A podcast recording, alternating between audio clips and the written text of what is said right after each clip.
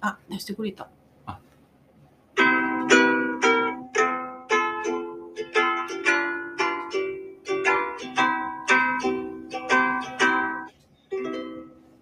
ジオクライニはい。こん、こおはようございます。おはようございます鈴木あつこです。おはようございます。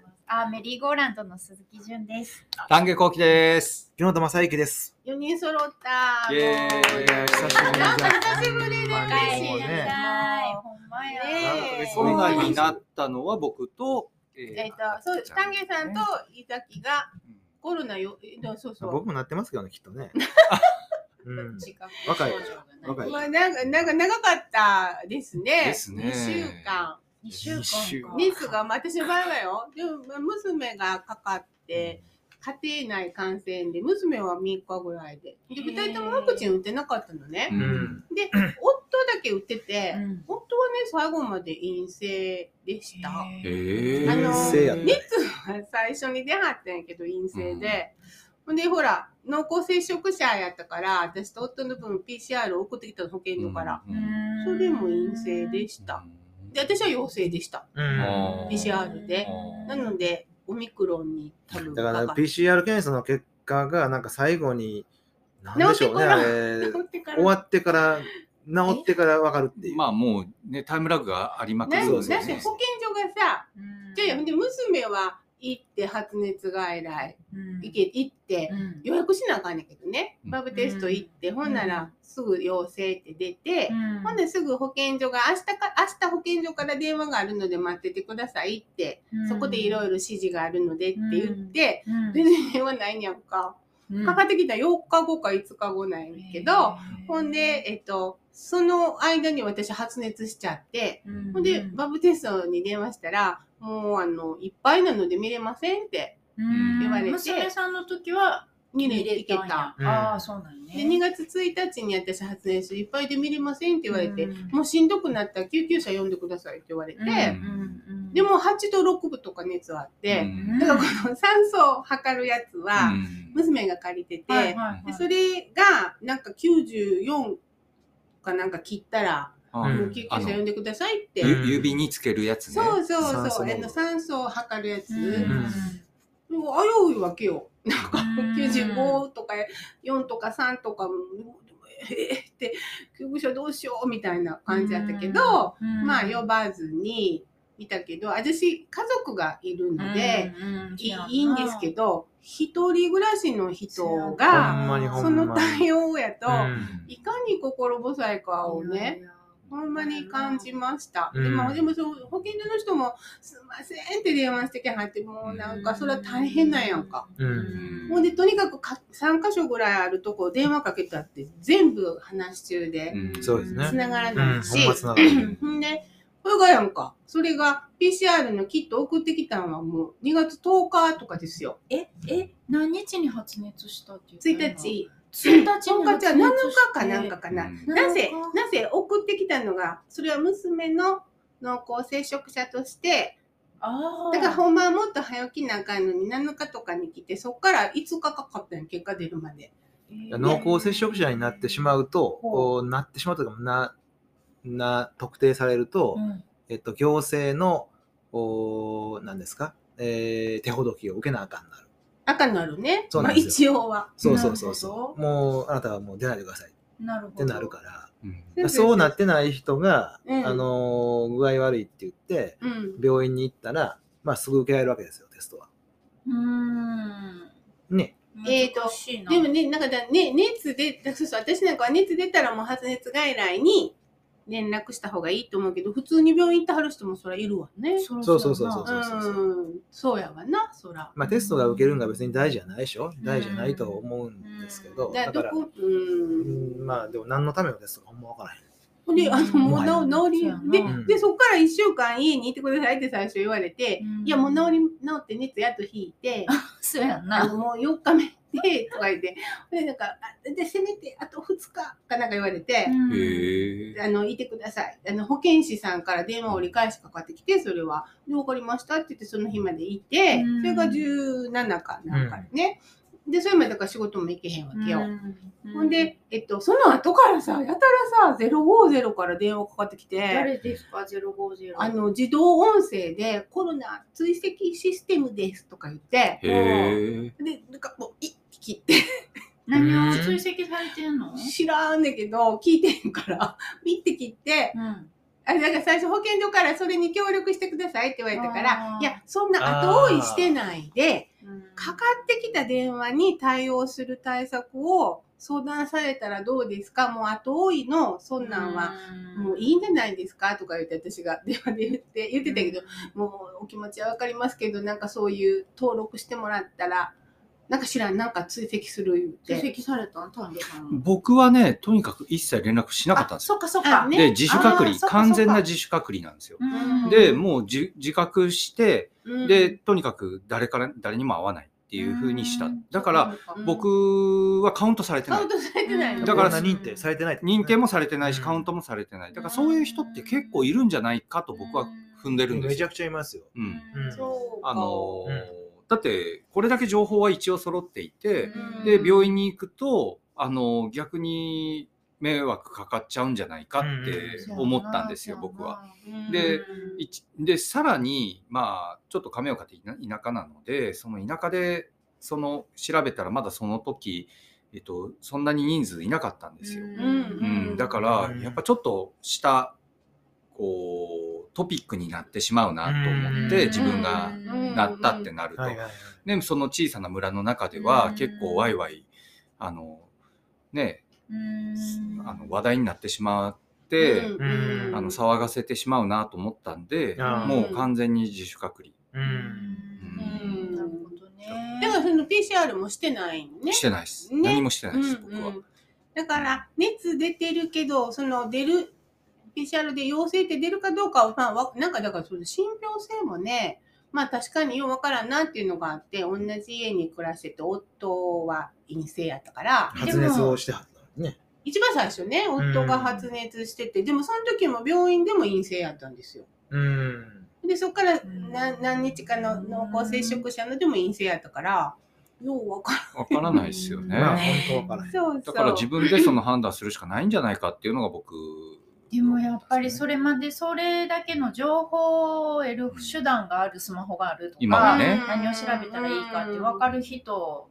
うんは、うん。とか友達がいるとか、うん。近所に頼れる人がいるとかはそう。いいけれどうん。本当に分からないとか、いやほんま例えばごご高齢で一人暮らしでう、んなんか熱あるって言って電話けかけてもかけても繋がらへんとかね、うんあのそういう状況はほんまに不安やろなねいやだからこの僕がもうちょっと知りたいのはその重症化するかしないかの境目がどうなるのかっていうのがうん。あの今回分かんなかったんですよ。自分で。自分で。のこれですよ。酸素濃度。酸素濃度か。度がいやそえっとれ酸素濃度のやつ機械ってそれこれはね普通のうちにないじゃないですか。あそうそう。ほんでそれは病院で貸してくれるのよで返さなあかんねんけどもうかい送り返してって書いてて。うん。だからそれが90 95まあ6ぐらいが正常なんよね。6以上ぐらいが。だから5切ったらもうあの自覚症状ないうちにガッて重症化するらしくてう、ん。で脅されて、うん、まあほんであのこまめに測ってくださいって娘も言われてう、ん。でまあ測ってまあそういうことかそうでも誰か大丈夫やったんかなっていうのもあるけどね、あのー後遺症ってないですか？ああるある。なんか後遺症っていうか、うん。えっと治って、まあ、3日ぐらいしてちょっと参考に出るようになっててでえっとなんかちょっと天ぷらをいっぱい食べたのね。天ぷら、うん、ちょっと油もんを久々に食べて、ん。ほんであのお風呂入って寝ようと思って、うん。そしたらさなんか胃なのか胸なのか分からへんけどキューって、痛くなって。うん、なった？なったなった。あーうん。何い。やだから僕お腹をだから突き刺すような痛みっあて言ってたじゃないですか。何何あれね、うん。ほんで私もうなんかさた半分倒れてさうん。油汗が出て、ほんで一応「うー」とか言ってたら夫と娘がさ「あれこれ救急車かな?」とか言って「でも異常に顔色がいい」とか言って 二人で「うんお前なんか心臓やったらこんな顔色ちゃうんちゃうか」とか言ってほんで「もうちょっと様子見てみろ」冷静で「胃痙攣や」とか言われてはははってあかん。ほんで、行ってみたいね。うんほんで、ほんで、お前、天ぷら食べ過ぎやろとか言われて、ほんで、うんちょっと様子見てるうちに寝ちゃったの。で、うん。起きたら朝やったんやけど、なもええそのだから心筋炎になるって書いてるんだよね。コロナの後遺症で。はだから心臓なんか、いけへんなんか分からへんっていうのが来た。うん天ぷらはどう怖かかんかん天ぷら関係ないのかわかんないですね。たまたま？でも僕、えっと、5日目かなんかに、うんえっと、発熱してから5日目かなんかに、あの、うどんをとお隣さんが差し入れしてくれたんですけど、あの、どうしても天ぷらうどんにしてくれって、天ぷ あられつけてくれ天ぷらが食べたくなるんですか？なったんですよ。かものすごくなったんですよ。だってで私、ロブスターがやたら食べたくなってコロナの症状そうそんなそれで頼んだら、なんか油もんが食べたくなった。うんすごい下痢になってしまうんか理由があるんかもね。なんかそら、油なんか。油が欲しく。あのな、なんか食べたいものが結構濃いものやったんだよ。あの、ん妊婦かみたいな。は M ねかな？でロブスター食べたくなって検索してあ、言ってまさ、したね。ロブ持ちスター帰りたいかなっていう。食べれた？んですか頭平気ですか？ほんで、頭頭や頭平気ってどういう、どういう頭意味？痛でしょ？いや、頭痛だけじゃなくて、なんかちょっと、ちょっとバカにな なってないですか？いや、僕ね、いや、それかなりバカいやいや、あの、僕、ほら、前回と前々回の放送聞いてもらったら分かりますけど、うん。僕、ちょっとバカじゃないですか？えーよく喋って安定してます。よ。安定して安定したバカ。いやほんまに俺バカになったなと思って、自もう分で聞いて自分で聞いてびっくりして、うわ、これ、俺。ウィットが、ウィットがないってこと？いや、分からん。けどち、ょっとね、嬉しそうですね、でも、すごくなんかバカ、これは言えることが嬉しいんですよ。今。あ、あそうですか。その、あうん、自分がバカになったってことが言えるっていうのが嬉しい。あえっとね、妊婦の時はね、はい妊婦の時はバカになったよね。あの、いや、いや、わからん。どういうこと？どういうこと？私わからん。血が、血を取られたんか知らんけど、普通にさあ、なんか、や、山っていう感じが、あれ？山ってないとき。いや、まあまあかんってたけど。でもそのぐらいバカになったんだけど、えそれ妊婦、妊娠中全部ですか？妊娠後期かな？なんか血を取らなんかバカになった自覚はあるけど、そうかそれ僕もなんか私、でもそれ、自覚症状なかったなんかとか、あ肩とかなってたそのかもしれない。バカになるってのはどどういう感覚なんですか？その あの言葉出てこないし、あのうん。もやもやってちょっと頭にちょっとうっすらもやがかかってるような感じにちょっとなったんで、キレがないっていう感じ。うん、なん。かうん。クリアじゃないですよ。今も今もそうですよ。ちょっと。マジで？うん。いや、なんか、はいゆっくりのんびりしたからね、一応その2週間とか。だからその、あスピードについてけへんのか？あ、それもあるんですうんかあるでしょうね。この間久々にうんあの、乗っけてもらって、三重までさ、はいはい。友達と行って、はい。で、帰り、あの、高速がね、うん。私の方が慣れてるし、私が帰り、まあ運転するわ、言って、うん。か運転して、まあ1時間ほどやしさ、うん。帰ってきて、うん。そしたら、で、で、ドライブインでさ、うんあの、おかきを買って、うんで、家帰ってからゴリゴリゴリゴリっておかきを食べたら、すっごい頭痛くなってきて、うんもう、なん何、脈打つような頭痛。そんなん私あんまならへんねんけど。ほんで、なんかおかき全部戻して、で、まあ、頭痛はああった。うんあ。った。なんかその、2回、2日ぐらい頭痛もしたしね。うんなんかなんかちょっと、やっぱ普通の風とはちょっと違邪うね。ちょっとうん違う。う思った。多分うんなんか、あの、あ、大引く？うんあ、そう。うんえ、今は？今う、ん、僕ちょっとバカです。ちょっとバカ。まず、もともとバカやから。じゃあもう、私いやいやだって。あ、そっか。うーん。でもうね、二度とかかりたくないうんっていうのはあそうる。な長かったし。その期間、期間もね、相当長かった。うん。それ以上にそのの症状が、その症状とか、うん。後のことからそう思うわけですか？なんかもう二度とあの、あの、あ熱が引かへんっていうう、ん。あの、やっぱ、やっぱ不安や、不安なわけよ。もしこれ酸素濃度落ちたら私救急車呼ばなあかんのかっていう不安が、普通のインフルとか風邪やと多分それがないんやけど、肺炎になるかもっていう不安が多分ずっとあったから、いや、いや、嫌やったね。食べられへんかっその熱あるえーとうちは。よ40時間ぐらい食べたからえほぼふ丸2日何も食べれへんくて、あー僕もそうや。そんな感じ。うん。欲しくないし、そうでも関節痛いし、うんあのゾワゾワするうし、ん。うーって言ってる感じずっね、と。眠れましたか？えっ寝た寝た。と眠眠れた。眠れああんまりでも眠れへんかった。あ僕そう。ですようん。スインギング眠れないヨガ長かったね。で寝れる時に寝寝寝てたけど、うん。夜がなんか長くて嫌だった。そうですよね。うん。ひたすら、ひたすらもうじゃあしんどいだけ？しんどいの。そその時は。うん、ほんでうん。本読む、あだからバカになってるから本読めへんし。読めないですよね。僕も読めなかった。本読めなかった全然本読めへん。あ、それで、ね、時 TWICE BTS とか。そう TWICE トゥワイスとああへへ変な変な動画？変な動画。TWICE の曲 TWICE がだど誰がどんな顔してるか僕は知らないんやけど、うん。TWICE の曲をうん踊ってみたみたいな一般の人たちがいもう踊ってるやつがいっぱいうん。なんか YouTube にバー出てきて、うん。でもうそれ見出したらもうなんか洗脳されてしまって。へー。もうずーっと頭の中その曲と踊ってる人のが頭にどんどんどんどん出てきて、へそれがーなんかわかる。でもなんかそれ変なはたた楽しいんですか？楽楽しいっていうかだから離れへんって。なんかうーん。なんか踊ってみたくなるんですよね。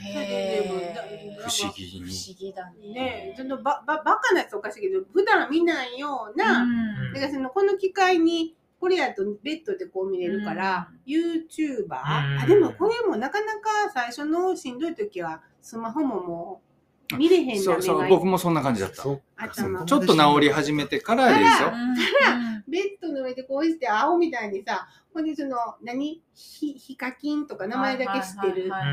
ヒカルとヒカキンが違う人やって初めて知っえーて、光る知らん。あ、そうなんや。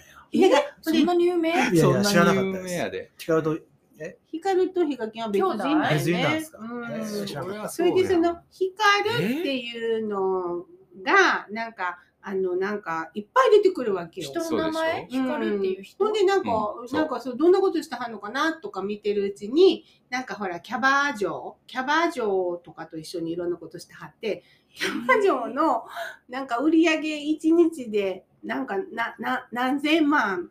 い1ヶ月かな？なんかなぜえこんな世界が今もあんの？みたいな世界に導かれてうなんかどんよりしました。あ。いやいやな。僕がマネーの虎見てしままったのと似てますよマそれネーの虎もう分からん単語いだらけろいろ赤物を見てしまう。赤物見てしもたね。そう。私さまた全然あれだけどこの前ね、うん。あのー谷川俊太郎さんのお宅にう。んうん。山際さんと一緒に伺って、うんうんうんお二人の話を、うんうん。あの前、あのー対談。オンラインでうんうん。対談してもらったのうんの続きを、今回ええはもすごい。うオンラインではなくて、うんうん。書籍化しようっていうので、うんうん。あの訪ねたんですようね。んうん。でその前日に、うん。やっぱ前日から東京入っときたくて、うん。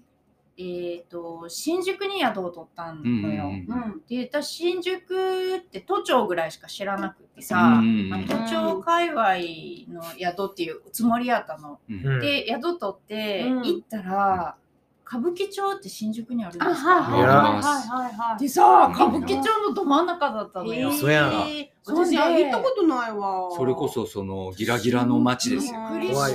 怖行った。ことある？ないあまああるとは思いますけどいや、怖いイメージがあります。うん。ホテル入ったのが7時ぐらいで,、うん。で急いでご飯食べに行かないと、んマンボウで8時とうん。か、もうオーダーストップとかやってなってで急いでホテルを出たら、うんちょうどそのホストクラブうんはいはいはい。がオープンする時間帯やったのね、うん。多分。分めっちゃ誘われた。いやいや私のことなんてみんな眼中にないよ。なんかそのお店の外で待ってる女の子たちがいてあーそういうこと？あの開店待ちの女の子たち。嘘。でホストの男の子がうん「お待たせいたしました」って言って扉を開けたところに遭遇したのね。へーそしたらさやっぱりさいやそれはたまたま私が見たのがそういうシーンだったっていうだけなんだけれどうん普通のあのポシェットを斜め掛けするみたいな、うんうんうん。あの三つ編みにするみたいなうんうん雰囲気の女の子、うんこのギラギラしたお姉さん決してが派手な人で遊びに。行くっていう感じじゃなくて、うんの女の子が並んでたんですよ。なんでだ？そんで私さ最初全然分かってなくてでお店の開けたお兄ちゃんがなんていうかもう白塗りみたいなさ能面みたいな化粧してるお兄ちゃんやったのよ、うんうんうん。ホスホストのおうん兄ちゃんがね、それ見て全てを察知してうわーすごいところを見たなと思ってさちょっとビビってうん。腰引けてうん腰引けた。非常になんかどんより興味は持たなかったんですか？行ってみようとはさすがに思わんかったにいくら取られんやろとか、やろね。私はでもて、あの、そこがないんじゃないですか？ああいうもの。ああ、頼むうん。オーダーによって。つまり、さあの、最初は、うん。あの全然安くうんいやなんかの、いっぱい飲んですごく夢見心地になってなもう一回行きたいってなってもう一回行くと少しもうちょっと高くなって。なるほど。でもうちょっともうちょっともうちょっともうちょっとでうん。気がついたらもう全部借金をしてお金を突っ込んでみたいなことになって後にる。さ、走っとるトラックのさ、ところにはさ、キャバ嬢じゃなくて、ホスト、うんうん。あクラブの？の？男の子うの売り上げナンバーワン、誰々く。んみたいな。あわかるわかるなんかラッピングカーみたいなやつでしょ？そうそうそうそううんが走ってますよ出ね。て、え、結構あれ、あれはあの市民、市民権というか人気あんのかしらね。そうなんですよ一部、。一部の人のあれなのか。だから分からへんけどうど。なんやろ？その、まあもちろんこれはね、だから難しいとこですよね。ああいうものを、それこそそのブルシットジョブと呼ぶのかどうかっていうようなことって、多分そのデビッド・グレバーも、うん、あの、えっと、商売をする女性のがブルシットジョブではないと。ん。うん、あれ単なる嫉妬ジョブだっていうようなことを言ってたような気がするんですけど、うん。だから、あああいう職業ってもののはあるのはあるじゃないですか。あるのはあると思いますけど、うん。でも、おそらくもうイメージ、知らへんからイメージでしかないんですけど、うん。必要以上っていうかもうほんま支払えへんような、うん。うん自分の身を滅ぼしかねないようなお金を、うん。なんていうんですか、払うことになって、搾取っていうのかな、うん。そういうところで苦しんでる人がたくさんいるんでしょ？知ら知らないですけど。そうなんですよね。ね。たあの、うん。おそらくそうで、でもその大人やし自己責任っていうことなんじゃないですかね、うん。そこは。うん。だだから結構その、あれも、ななんていうんですか、ロマンス詐欺って今流行ってるじゃないですか。あ流行ってんの？流行ってるんですよ、その、ないあの、Facebook とかそんなんでも、その、要はいろいろ、うん連絡が来て、うん。国際ロマンス詐欺っていうのが今流行ってるんですよね。で、そういうのの、に近い、要は結婚詐欺とかそういうちょっとロマンスを、うん。えっと、とか夢を見させる代わりにお金をたくさんいただきますっていうようなことじゃないですか。これのうん、これって、まあ、若干そのグレーなニュアンスがあるけれども、うん。どう捉えていいのか僕もちょっとだからわからないです私はなんかこうななあの全然知らん世界やから、うん。えっと世の中のこう何やろなんかこの社会のこととかいろいろさうん。自分たちなりにいろいろしゃべ考えたり喋ったりしてるけどやっぱその全然知らん世界があるっていう衝撃が その YouTube であこれがなんか何十万再生とかって書いてほんまかそこ分からへんけどさ何十万人もこれ見てんのと思った時に全く自分が知らん世界があるっていう衝撃が、うん。まあ、だからそれをあの全も非も今は言えないっていうか、でも非も言えないけどあそうか何にも知らんなって改めて熱に浮かされながら。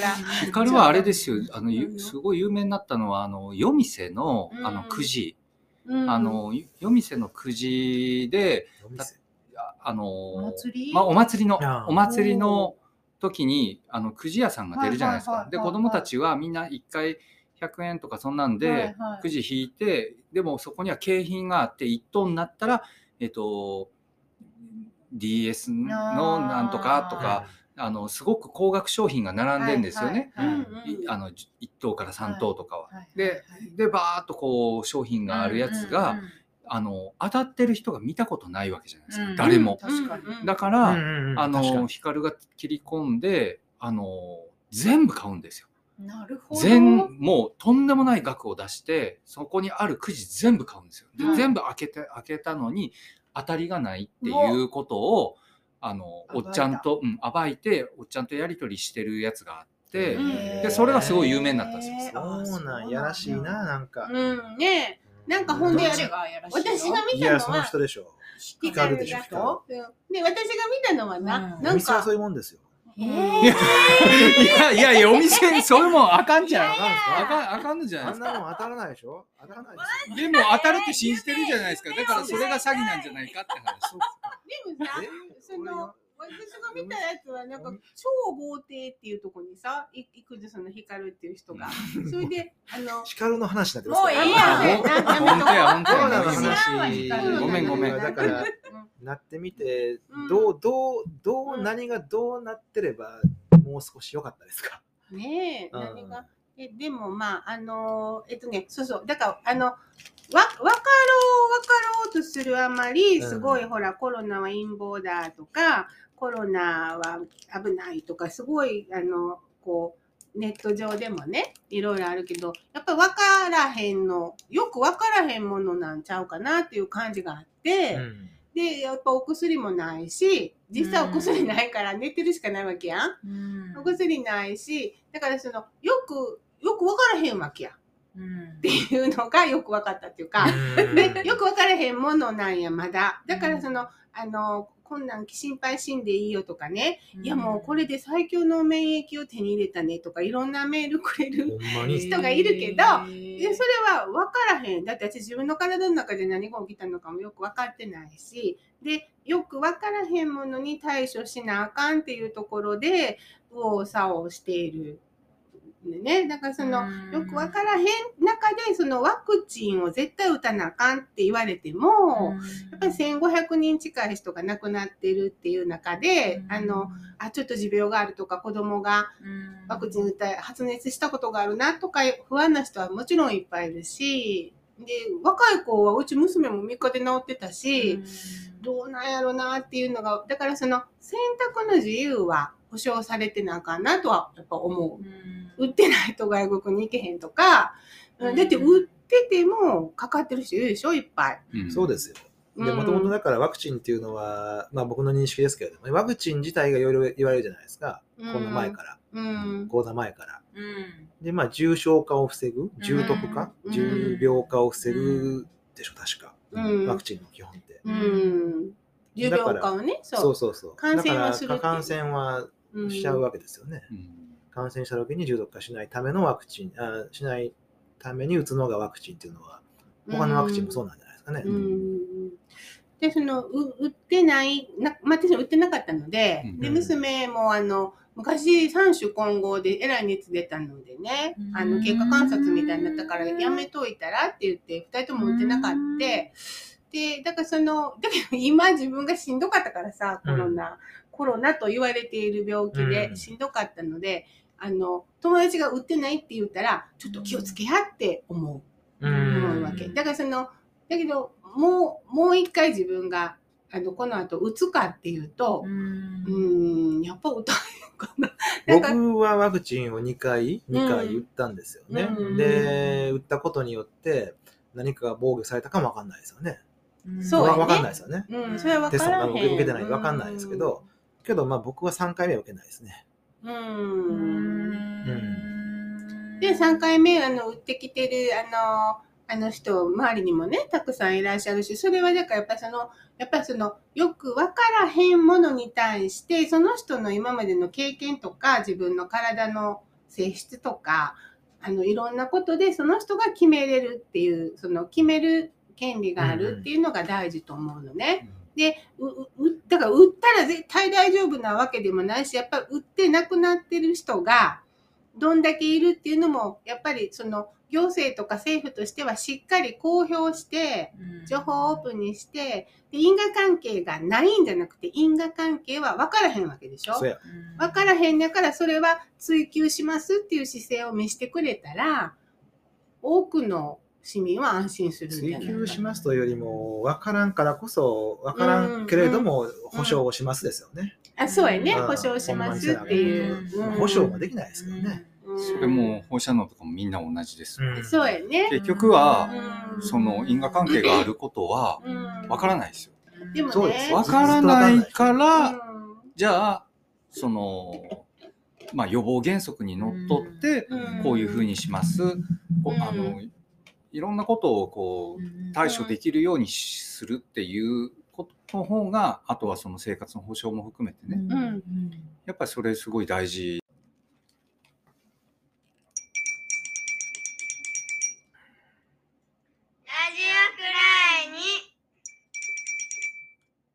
まあね、コロナのことはあの、まあ、その京都市がね保健所をやっぱりこうなくしてきたっていうあのたくさん窓口を減らしてきた結果っていうのがあってで大阪もほら死亡者一番高かったりさ、あの一番そのあのあの病院行けなくてっていうのはやっぱ保保健所をガッと削減したっていうので、あの実は失勢なんではないかなのそにこなんて言われないですか？テレビに出て頑張ってる風をするとね、ね頑張ってるみたいなんであれなんですけど。一番あれね、問題、ん。も今の状況下での問題はね、その保健所ってもうないんですよ。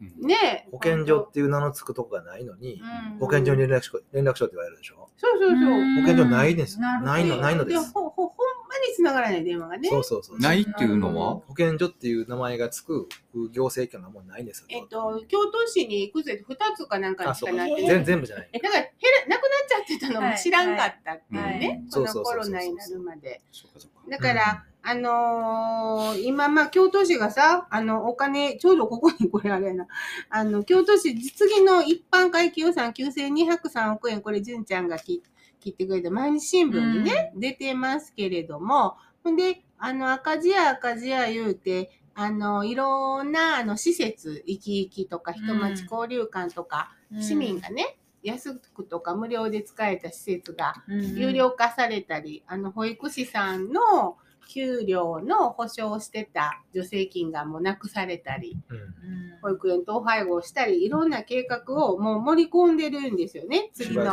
次年度の。敬老、敬老乗車、敬老、なんだっけ？そうそう。あの、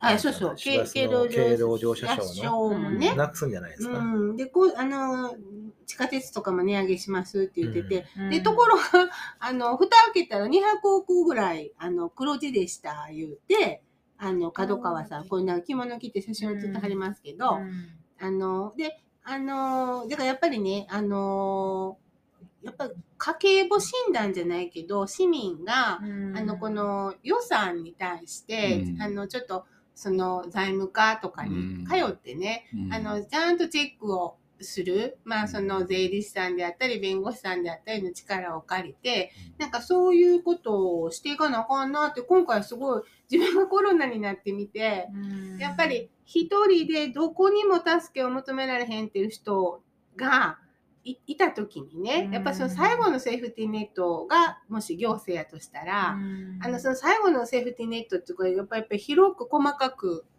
ケアしなあかんのでね。でそれそれが普段がいくら暇でもなくしたらあかんわけですよ。なくしたらこういうことになるっていうのがあるのでちょっとその京都市に対してはあのありませんありません言うてその へつってはるところあんたほんまかいうのは言うていかなあかんのね。まずそのありませんっていうのがね、うん、えーありませんじゃダメでしょ。まあみんな、みみんなみんなそう思ってるんですけど、うんなんでないねんっていうね。そうそう。高い税金払ってんのにそのお金の管理が上手にできないってことでしょ？うん、でちょうやどねやりくりが。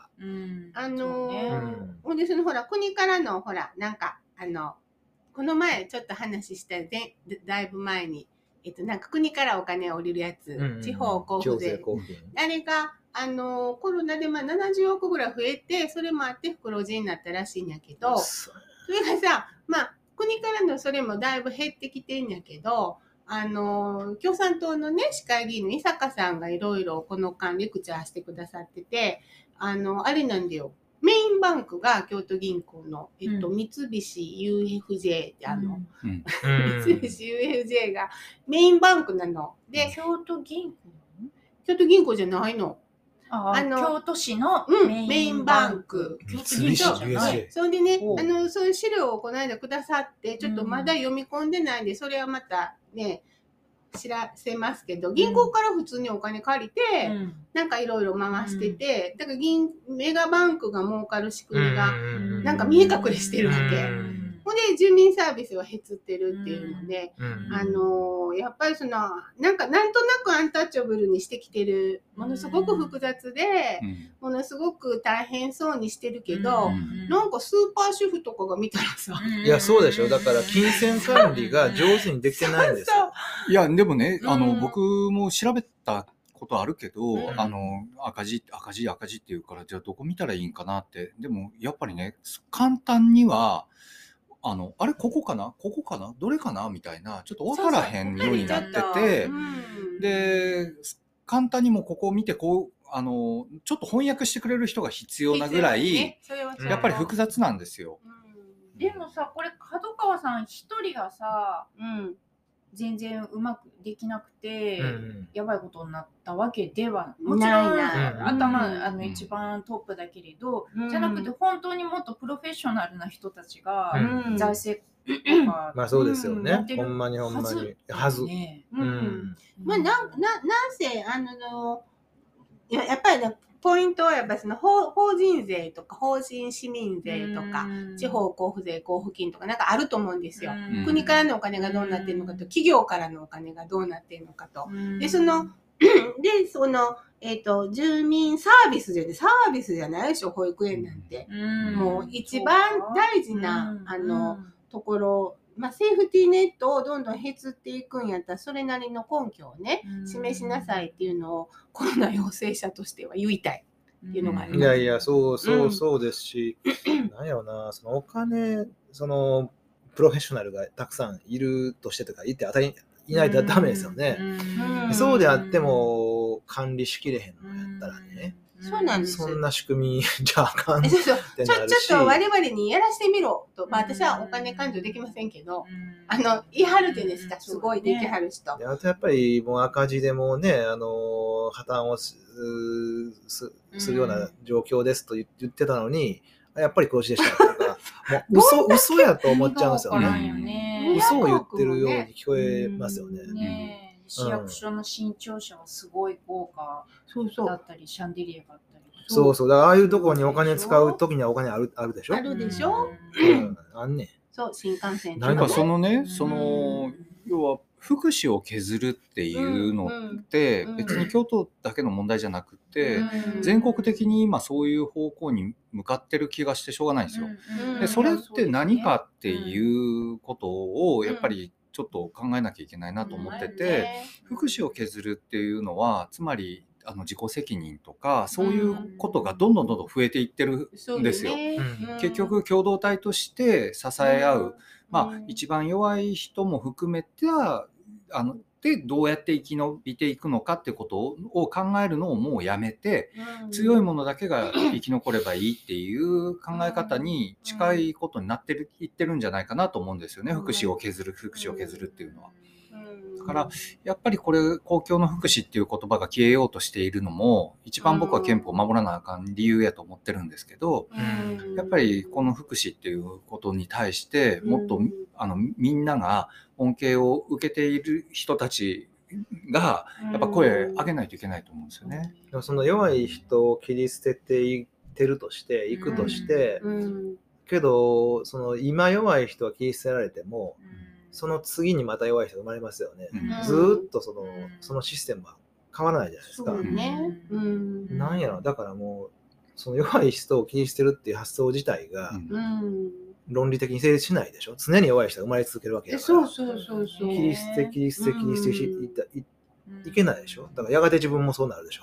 やがてなるよね。うん、だ自から分もなると思えないんなですよ。ないのか。思ってないんですよ。だからだって政治家がやっぱり給料高いのは、うん。もう絶対その安い人の気持ちなんかわからないじゃないですか。まあそう。やね最低賃金で働いてる人の気持ちがわからないんだったら全員最低賃金で働く世界全員がね、うん。その世界の政治家全員がその国のうん。うん最低賃金で働くっていうところから始めないと、結局。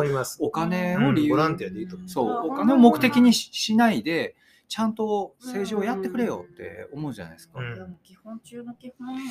これがさうん、この間初めて私も知ったんやけど、あの、今度4月に知事選があるでしょ、ではい私は一応その西脇現知事ではなくて対抗馬の梶川さんのね、うん。あの選対に一応入ってるんですけどそれがさ、えっと、知事とか市長って、うん。えっと、4年に1回選挙があるやんか、うん。で角川さんって3期やったっけ、うん。でね1期終わるごとに退職金ね結構もらってなんで？嘘それがさそれがちょっと金退職してないやんか。金額があいやいや、金額の問題じゃないでよ。ですも何年退職してないじゃない。なんでどんな自分が得することばっかり。だから今度西脇さんももしさあのあれでだからそのそのたんびに退職金をすごくもらってはるっていうのをあの聞いてそれも調べなあかんなと思ってちゃんと返しなさいよそんなんていうさ。西脇さんは、うん。まあえっ、と、年間1925万。そうでしたね。僕この間調べた。はい。2000 2000万ぐらい2000ですね。年収ってうん。そうですね。でそれ以外によ。それ以外退職金が一期終わるごとに出ているでそんなにお金がいいのかな？一番高額なのはあの所得のねあうん。の申請で高額なのは、あの西田昌司さうんうんん。が、えー、3267万円。はうんで次いで、えー前原さんかな。うん。だって国会議員ってお給料だけでさ、うん、結構あるでしょ？いやいやえ忙しいんでしょ？あ。あのーご 国会議員とか。そんなお金いっぱいもらってんのに使い道ないでしょ？100万ぐらいの交通費4畳半でいいやんね。4畳半。半のあれ100万？3万でいいやん。3万の。いやねね、本場で西田昌司さんはこの間から、あの、ちょっとね、うん話題になってますけど、うん文藝春秋私買って読んだんですけど、えっと、あの、国政選挙のたんびにだよ、衆議院も参議院も。自民党の京都府連から、自民党の所属の府府会議員、市会議員に対して50万ずつ封筒、現金で封筒を渡して、50万ずつ、だからその、でもさ、50万渡されて何に使ったんですかって聞いたはったら、なんか主に飲食代にとか言って答なんか それで選挙が通るっていうのもそもそもおかしいんですけど、それ完全賄賂じゃないですか。そうなんですよ。ほんでね、あの、基盤がないから彼らの基盤に頼って当選するしかないっていう、その、あうの、ん新人さんとかは特にね、うん。で、あの、頼みますせ、またっていう意味で50万ずつ呼ばれてお部屋に渡されるんだって。うんで、それがさ、あの、全員関わってるでしょ？で、うんあの、そのね、でも新人の、新人の国会議員の人は、例えば400万用意しなさい。それはあんたとこの、あの、地地区の選挙区の府会議員と市会議員に分けるのに、400万用意しなさい言われて、そんなお金ないやんか。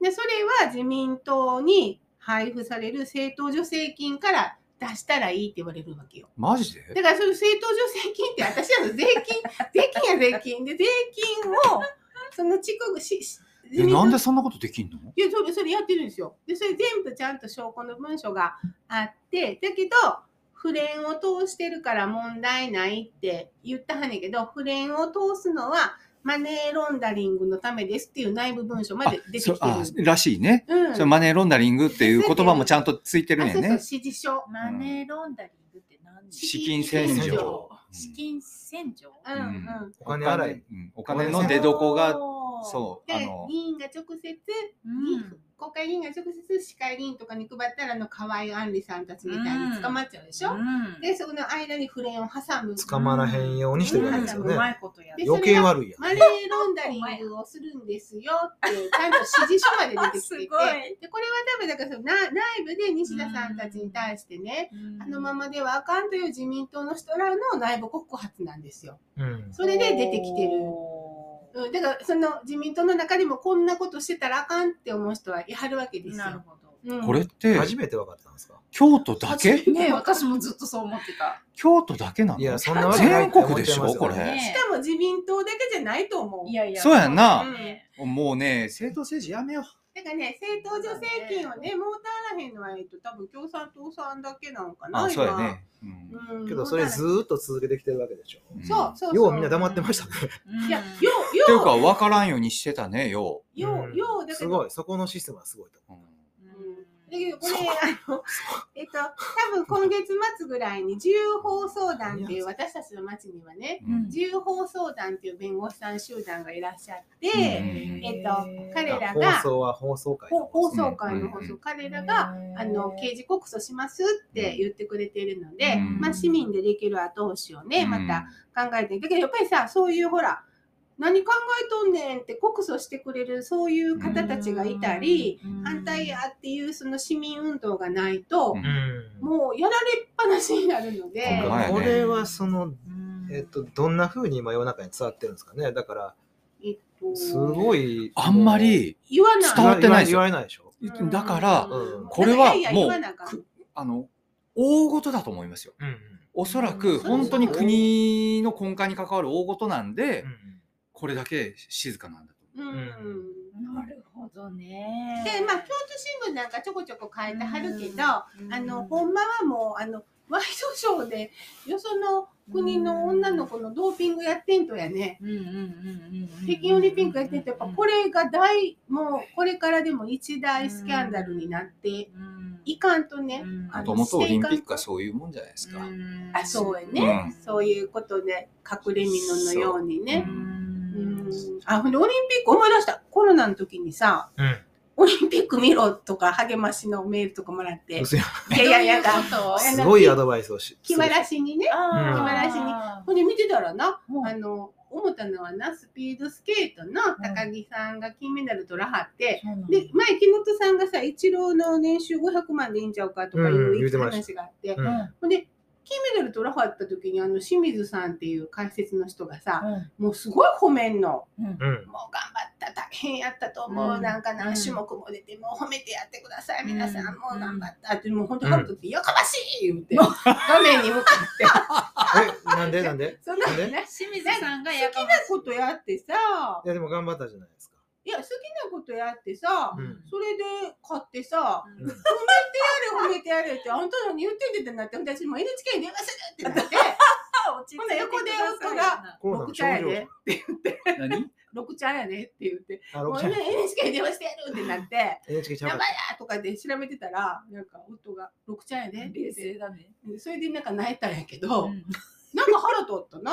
関係ない話でしたけど。えそれでそのお金の、えー、500あそうよね。一郎500万っていうのとそうそうそう。どうどうつながる？いや、木下さんがあの好きなことをしてね、やったはんやからそんな年収いらんのちゃうかって前言ってたのとちょっと重なったっていうあか、別にほら、うんそれは頑張らはったけど、そないに解説者が褒めてどうすんねんと思ってさ、ややっぱり他の国の一緒に並んで走った選手のこととか、いろんなことをさ、ね。あんたの仕事はそれやろうと思って、うん一人のその日本人まあの、興奮したんでしょうね。個人的にむちゃくちゃ思い入れがあったんじゃないでもねそのやっぱり国の威信を背負って出てきてでその勝ったから褒めてやれっていうそういう論理じゃないですか結そ局うじゃないと思うんですけど。ものすごいプレッシャーを感じてるわけじゃないですか、うん。でつまり自分で好きにやあの遊びに行ってあのわーってやったら買ってしまったとかっていうことじゃないじゃないですか。つまりものすごいこうプレッシャーの中でみんな見てるし、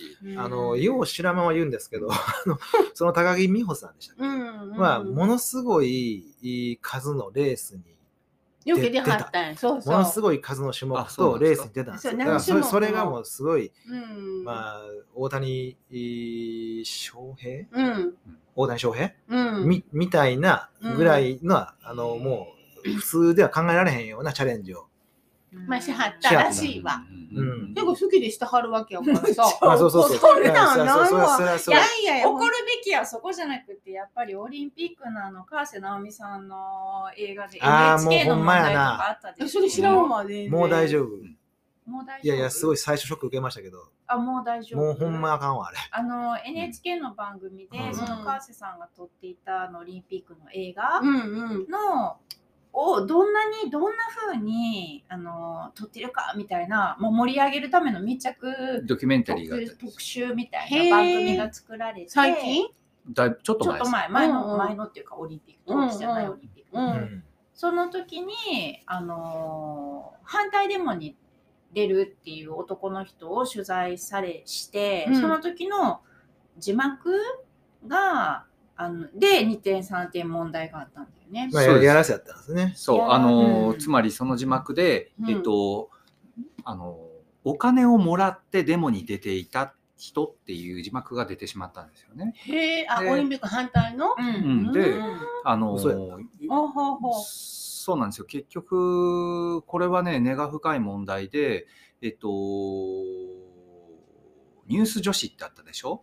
DHC がお金を出して作った番組で、あニュース女子っていう番組があって、このニュース女子という番組の中で、えっと、沖縄の、えっと、えっと、基地建設反対運動をしてる人たちは、お金をもらってあそこに参加してるんだっていう、で、その封筒を見つけたとかなんとかで、そのふ、ふ道に封筒で、なんか日当の金額が書いた封筒があったとかっていうのを、なんかうん。見つけたっていう番組だったんですよ、それ。うん。でもう、それ自体が、だってその封筒にいくらって書いてあったとしてもね、うん。それが何の証拠なのっていうようなことなんだけれども、うん。それを、あの、要は日当もらって、うん。もうずっと言ってはるんですよ。うん。その、要は。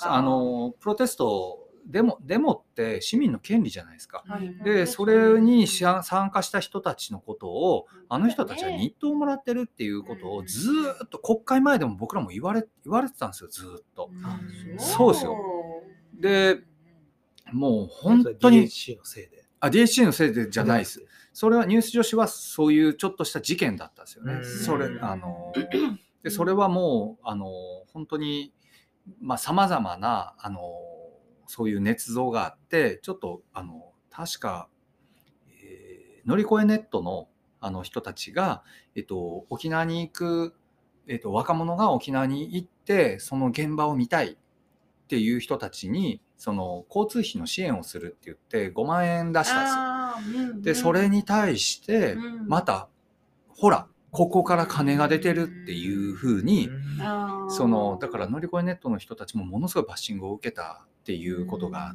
て、うん。で、いや、ちもう乗り越えネットなんて本当に、あの、ずっと差別と戦ってきた人たちなんでうん。うん本当にね、あの、そういうところをこう叩いて潰そうっていう、その魂胆が結構見え隠れしてるんですよね。でそれ川瀬さんのも川瀬さんのは、うん。結局その本当に事実関係を追求せぬままあのそのなんていうかやっぱりこういうデモに参加する人っていうのはお金もらってやらせでやってたんだよねみたいな空気を作っちゃったの NHK が。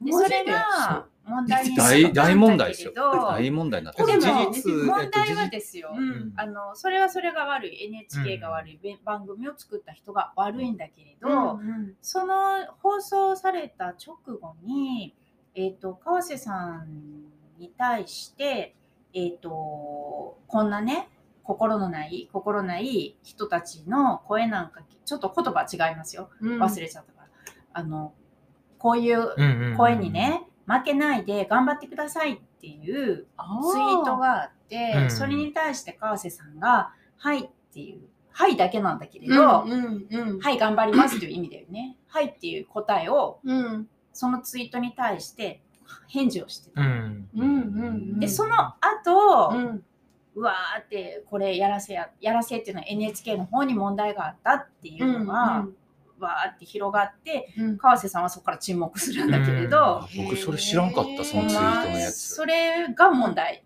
だからそもそも、えっと、川瀬さんは、あーこの映画を撮ることうん。おに対してついて、このオリンピックは、あーわ私たち国民が、あー選んで、えーまあ、ややりたくてそうそうそうそうって言言っちゃってたんですよね。そそう、ん。そういう立ち位置だったそうそうそうねそう。私たちが、あ誘致したんだと。誘致した。私たち国民が誘致した。うん。うん。誰を代表してんのやそうそうそうそう。ね。ほんまにやばい。え、ほんで映画はできたの？今絶賛作ってんじゃないですか、まだ。うん。だからその映画を盛り上げるために、ん。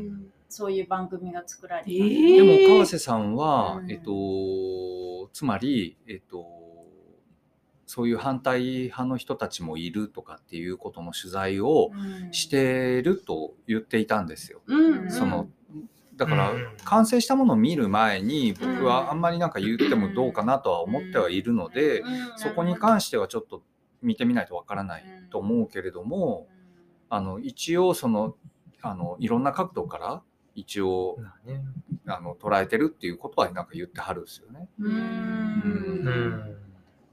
かね、まあ、そんなで、伏せてる間にオリンピックも終わっちゃいましたけれどもですね。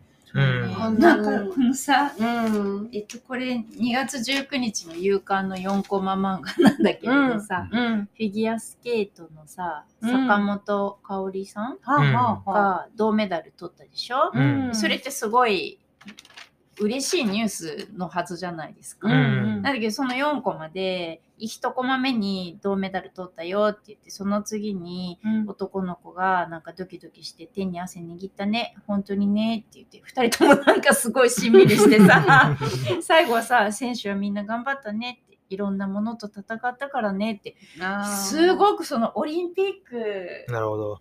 うん。おめでとうみたいな雰囲気ゼロであほんまやこのね 4, コマ面が誰の漫画の面白い。森下由美さんへえ。すごいなと思って。うん。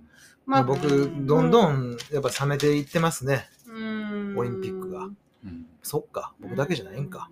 そうやね。うんなんかほんまに、うん、ほとんど見てへんけど、やっぱうんうんざりするようなことばっかりやったな。うんまあ、爽やかな瞬間とかもあったんやろうけど、やっぱ、やっぱスケートボード、スノーボード良かったですよ。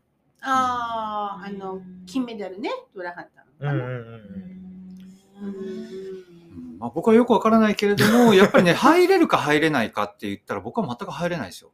うんやっぱりうんオリンピックはいらないと思います、だから。うん本当に。ううんん。そういう。その世界に入れた人だけのものなんで、うん。僕は入れないな。まあ、そういう世界、そういう世界、そういうスポーツのゲームがあるのはいいと思います。それは。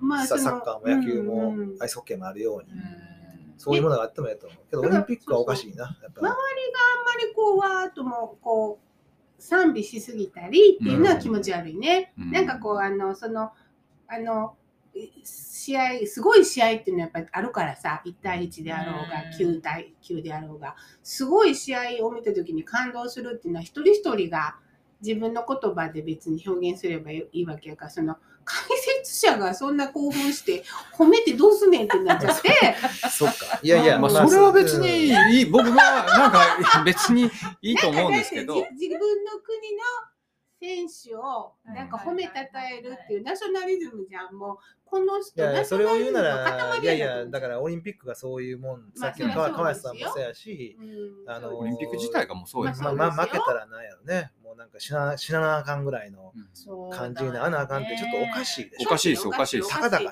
だそうそう。だからだからねだから。その中でやっぱいい試合もあるとかっていうふうには僕は思えないですよ、私だから日本の選手に全然興味ないからさ、うん。前も言ったけど、だから な国をなんで外してくれないんかっていうそうそう、のが僕は一番大きい個です。人競技にすればいいよね、うん。みんな。国国背負わんでいいよね。うん国を背負わせるのはもう意味がない。前もでも言ったんですけど、やっぱ今新しく出てきたスポーツっていうのは、ほんまにそういうね、なんか爽やかな。くってですね、うん。金でも銀でもどう、まあできれば金がいいけど、銅でもいいし、4位でも5位でも10位でもいいしっていう、なんかそういう爽やかさがある。ねはい。まあ、スポーツ観戦の面白さとは別にね、はい。そう。はい、とか言ってるうちにあれですかね。えっと。ちょっと一旦取ります。ね。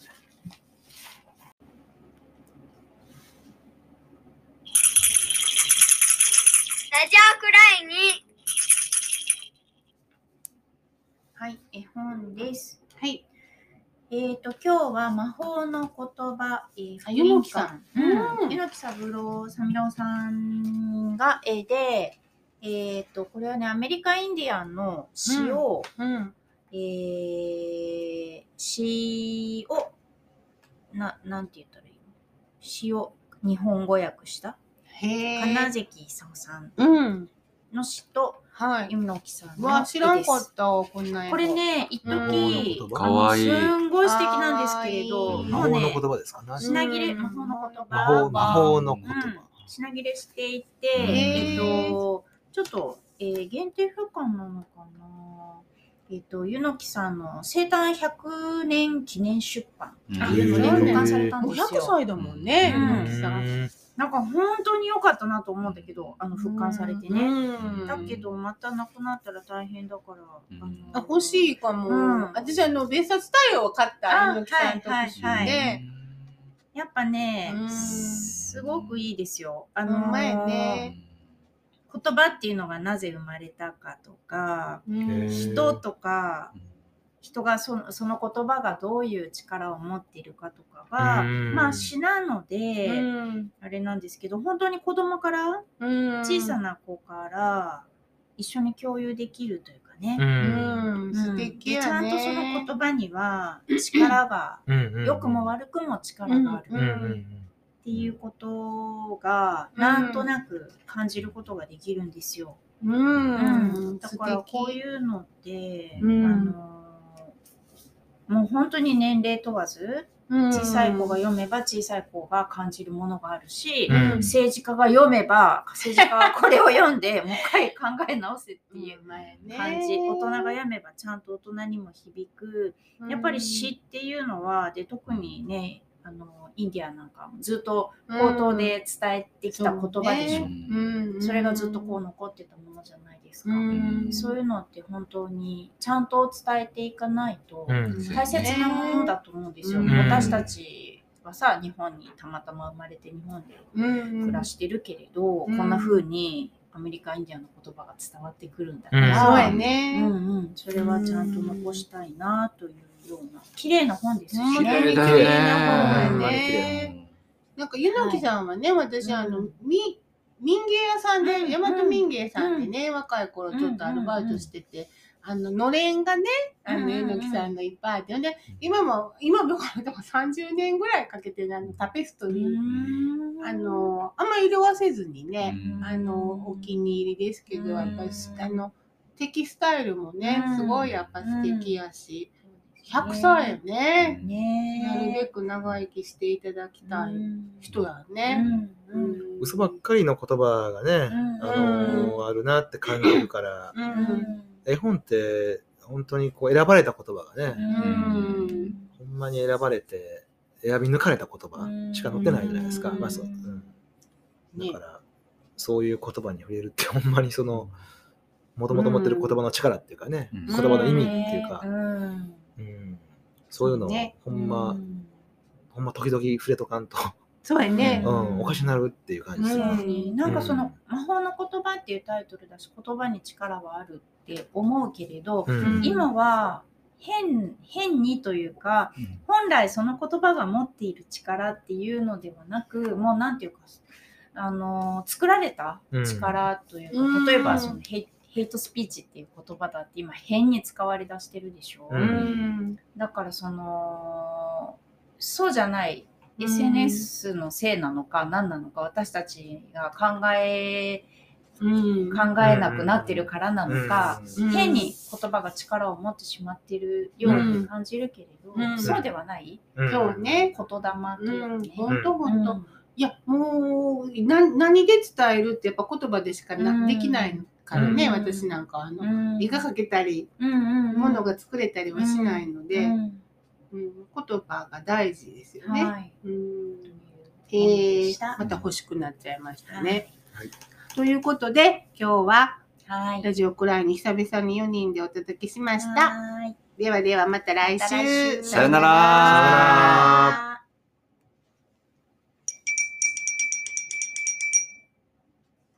ラジオくらいに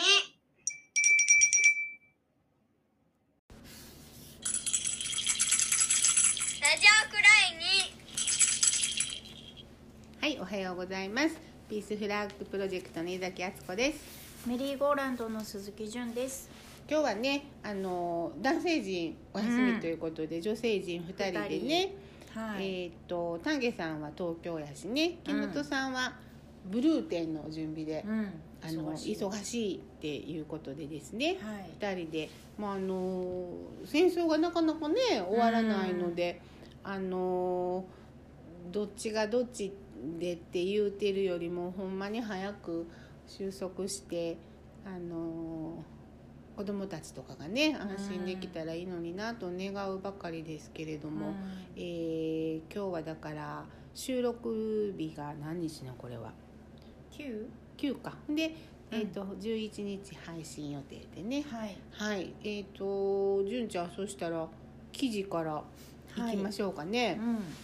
えっ、とですね、うん。2月25日の夕刊毎日新聞夕刊で、うん、うん。えっと特集ワイドっていうコーナーで、うん。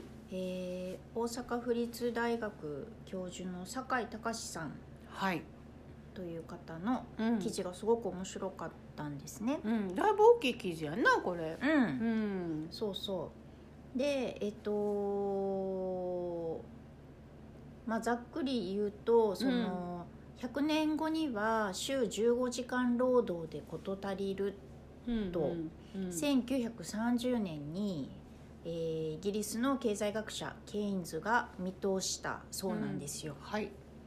それでじゃあ今うん。事足りる週15時間週15時間労働って。週5日として3時間？かな1日3時間か。うんうん。ねうん。それでさ、うん。まあ絶対に100年前よりさ、うん。今の人の方がさうん。便利家電も豊富にありはい。そうで移動も早くなり、はい。インターネットだってあって、うん絶対に楽にそういう意味では、うんそこううや。手間暇かけてたものを手放した分だけ、うん。時間に余裕があってもおかしくないじゃないですか、うんうん。だけれどじゃあ実際今どうなのっていう話で、うん。えー酒井さんは大学教授だから、まあ、大学でね、うん。あの生徒に学生に講義とかをするんですけれどもうん例えばシラバスあの講義計画書。うん。一つとっても昔は学生に内容を分かってもらえばよかった、うん。けれども今は一つ一つああかけこうかけと、えー文部科学省から雑誌が出て 一マ回一回の授業内容はもちろん、ん。学生が何時間予習と復習をするかということまで書かないといけないんだって。あでものすごい膨大なうんペーパーワークがあると。でじゃあそれがうん。何のために誰のためにどういうふうに有効に生かされているのっていうところがまあ分からないと。うんうん。で大学全体の論文の数なんてすごく減ってるっていうんですね。そういうのにももう猛殺されてねきっそと。う研究してる場合じゃないと。な。うん。まうんだからねそういうその無益とも思える仕事のことを、うん。あのブルシットジョブってどうでもいい仕事っていうふうにね、呼ばれて、うん。そのそれがもう本当に年々増加してるっていうのはもうなんか日本だけではなくて世界的な現象うんだって言ってそのね前前回か前々回も話が出てましたけれど、うん。文化人類学者のデイビッド・グレーバーさんが、うん。あの言ってはったんですよね。ね。えでその、えっと、デイビッド・グレーバーさんの,、うん。あのブルシット・ジョブを、うん。あの本をねうん。訳した一人でもあるんですよ。そうなんやなうん。酒井さんがね。うん。それでまあそのじゃあ仕事っていうものを労働というものをね、うん。私たちがどう捉えてるかっていうことで、うん。例えば、あのー人間は本当は労働から労働から解放されつつある。うん。ではそのことをどう考えるかということですと。うん。で2つの考え方があるんじゃないかなというので、うん。仕事をしなくて済むうん。と思えるのか、うん。それとも仕事がなくなると不安に感じるのか？うん。で結局ねこれから AI うん。がまあどんどん発達していって、うん。みんなは仕事が取って AI に仕事を取られるってそれをまあ恐怖に感じてさうん。で AI が発達すればもう人間いらんのちゃうかぐらいにこう思ってる、うん。でもそれを恐怖なのか、うん。だったらじ人間はもっとフリーになってうん。人間にしかできないうんことをもっと追求できるんじゃないのか。って思うのか、うん。その辺がどうなんですか。って、まあ、うちらが問われているんですけれどもね。だけれど、うん。えっと、そもそも経済の意味を考え直す必要があるんだってうん。おっしゃっていて、うん。その市場原理に基づく競争に成長を委ねる、今ですよね。うん。まあ、新自由主義って言われてるね、うんそういうものにいつまで、まあうん。私たちが執着してるのか、うん。そこから離れられないのかうん。わかんないですけれどうも、ん。だけど世界に目を向けると、うん。例えば、えっとアメリカではアンチワークって呼ばれる運動がちょっと急速に広がってるんですって。うん。でアンチワークっていうのは、まあ、その名の通り働かないうんうん。その長時間会社とかね組織に拘束されてうん。やる仕事というものをやめて、うん。定職に縛られずにうん。生活する方法を模索しだしていると。うんうんうん。で中国では、うん。えっ、とね質素な暮らしで良しとする寝そべり族っていう 言葉が生まれてるんだって。でこれは、うん。えー、と過酷な競争とかからね、うん。もうそこから自分で自ら外れて、はいはい。なるべく寝そべってうん。暮らせていけないかと。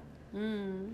で結局ね結婚しない子供を持たないなるべく消費もしないっていうライフスタイルをうん。思考しようとしている動きがあるんですって。うんうんだから結局その経済成長を目指していたら、うん。こういう考え方は、うん。まあ、はっきり言ってよく思われないわけじゃないですか。うんうん。せやけど、うんこっちが主流になった時に、っうん。ていうかもうやろう思ったらできんのちゃうの？そうやほんまやな、こ面白いですね、酒井隆さん、うん。立大の先生なんね、ね同世代はしないとね56歳だからね。ううん。ん、なんかサントリー学芸、うん。学芸賞学芸賞を取ってんだよ。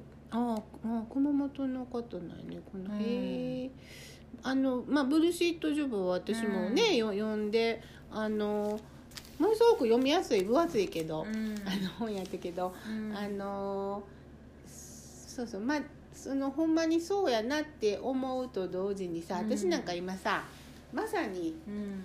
定職について縛られたくないから、あのまあ3つぐらいのところで、あのちょっとずつお仕事させてもらってて、あのでそれまああの自分は気が楽なわけよ。うん。こう拘束時間がうん。9時から5時とかなるとうん。多分もう無理でうん。それが週5とか言うと、うん。あのもうしょんぼりしちゃうわけ。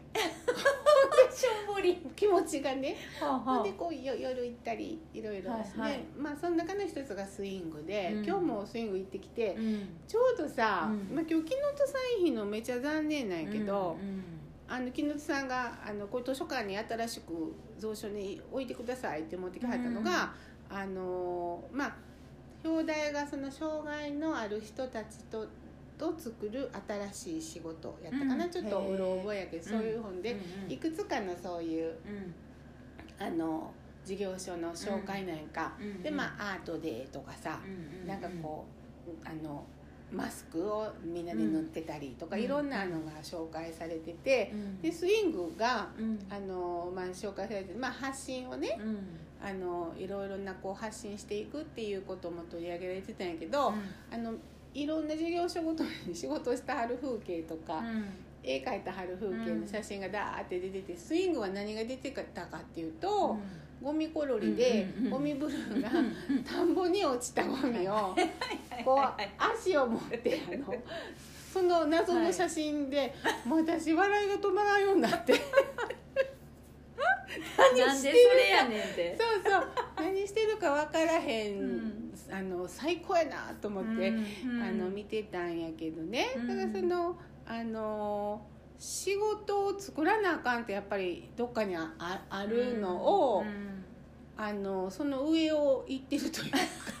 そこに引っかからんように引っかかってないんだよね。その仕事をやっぱりその例えばそのあの障害があると言われてる人たちにもやっぱり仕事を作らなあかんはいってはい。いうふうなその思い込みからはい。めっちゃこう飛躍してるなとあの思ってもう笑いが止まらんなってさ ずっと笑ってたんやけど。うん。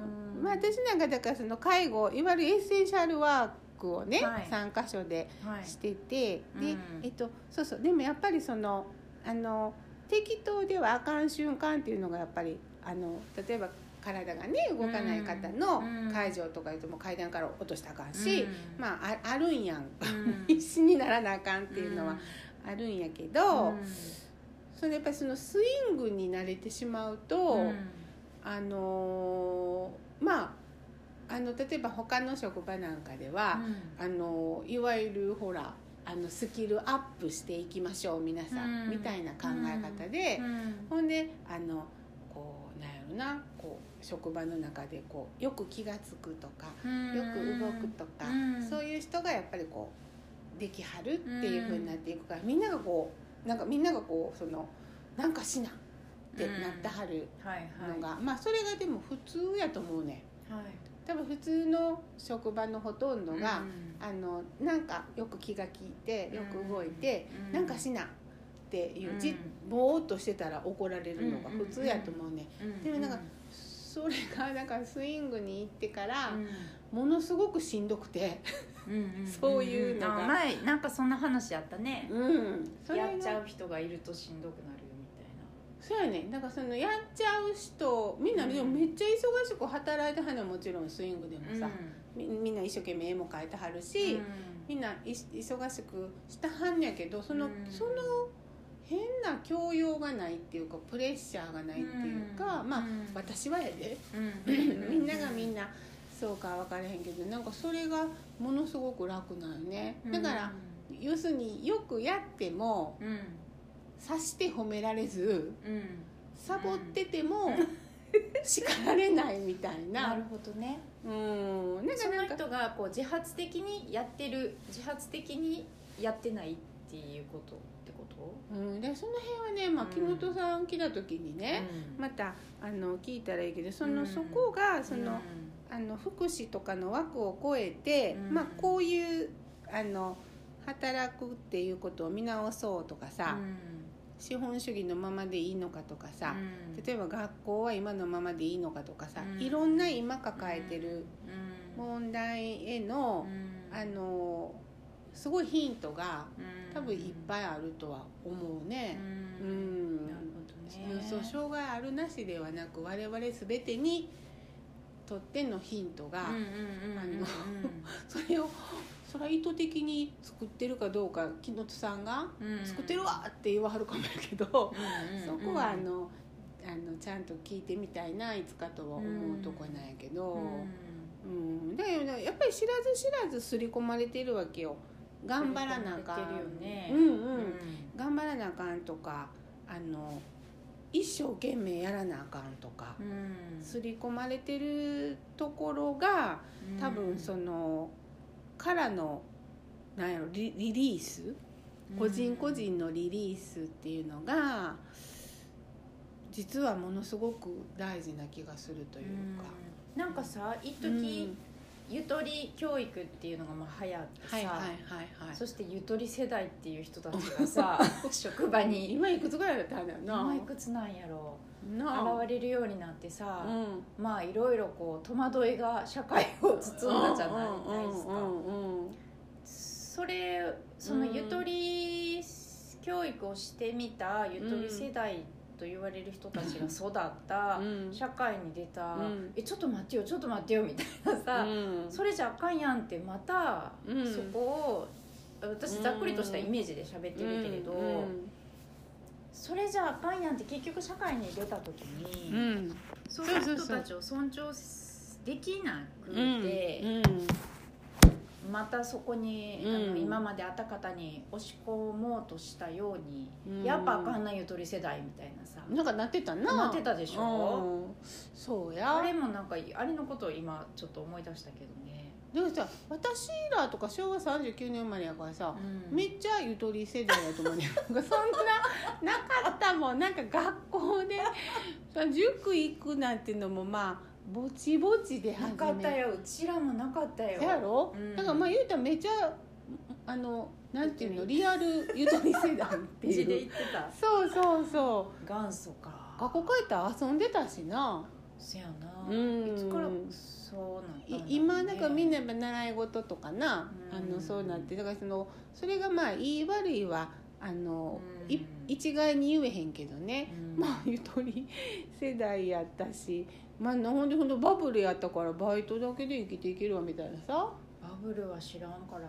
ああそうかそうかそうか。純ちゃんはもう就職氷河期か。うんでも私ねうーんうーんなんなんやろ。うそういう時代のいろいろ言われるものに自分が何一つ当てはまってないってあまあまあ。思ってて、私もそうやけど 実感がないんかな。だからそのそうやな。で別にそんなめっちゃいい思いもしてないし、うん。あのかといってあのそんななんかダメージも受けてないし、うん。っていうとこは、あのあるよな、うんうん、うん。田舎やったでかな。いややっぱりその例えば大きい企業に入ってそのめっちゃ、まあ、分かるとその企業によって風土も違うからさ、うん。それこそはあの分からへんけど、まあ、いろんな競争があったりとか、なんかそういうその切磋琢磨とかそんなんはあんまり経験してないのかもね。ないね。あの自分まあ居場所を見つけるまでに結構時間もういまだに見つかってへんけど。そうなん？そんな居場所を見つけるまでに時間。そうそうだからそのそこにその、うんよしその会社に居場所を求めざるを得ないでしょ。だってとのもとりあえず就職しんと生きていけへんっていう。うん。だからこの中国のあのね。寝そべり族。はいわゆる日本でいうそのヒッピーとか70年代の。ヒッピーとはまたちちゃうんちゃうのそんな主張しあらへんのかヒッピーみたいに。だってなるべく動かずにさここの記事ではだよ、うん。えっと、過酷な競争心身をすり減らす過酷な競争を から外れどんなんやろ。寝そべっていた方がましそんな考えのもと結婚せず子供も持たずなるべく消それで幸せなのか元気なのかってかかんと。うんそれはそれで元気なのかとか。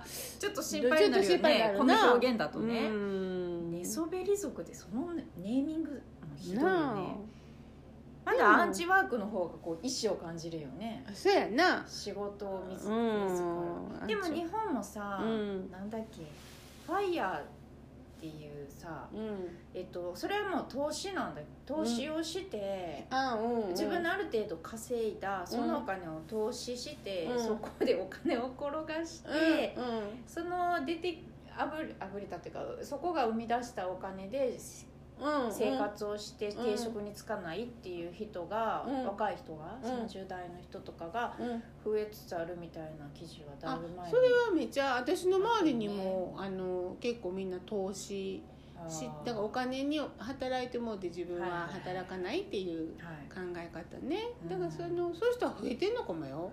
ううん。ん、うん、私はやったことないけど。う、ん。なあ。ややったことある？ない。なんかあの説明聞いたらもう脳みそシャッター降りるからさ。せやねんな。でもあのーだからその投資でまあ京都ファーマーズマーケットなんかうん仲間とやってると、あのどどこのどんな人が作ったものを、あのって分かって顔が見えるとこで、あのなるべくそういうちっちゃな経済回ったらいいななんて思ってやってるからさ、うん。その自分が稼いだお金がそのどこでうん何に、あの投資される私も一回なんかその説明会みたいなの誘われて、うん。あの友達が一生懸命言ってくれるしうん。あの頭ごなしに嫌っていうのもあるし、うんうんうんちょっと聞聞聞いてみたことがあるけど皆さん何に投資するんやろう言ったら、まあ、小麦とか大豆とかって言うとそれは今自分たちがずっとあの良くないんじゃないって思ってるそのあうん。の大規模プランテーション農業に投資してるんちゃうかなってなってでその投資先とかもやっぱ気になっちゃうわけよ、うん。自自分は。うん、なんかそのそのお金をそうなんかお金を得るためだけにあの、うん、だからそそれが要請っていうか。私もなんか怖い。実態がない気がして怖い。だったら、うん。あのあの1時間500円でもいいから草抜きしてお金もらいたい。あなんかわかる気がするな、うん。だからお金はあの誰か言ってたな。お金は、えっと稼ぐもんで、うん。えっ、とな何やったっけなななんか忘れたけど。なんか。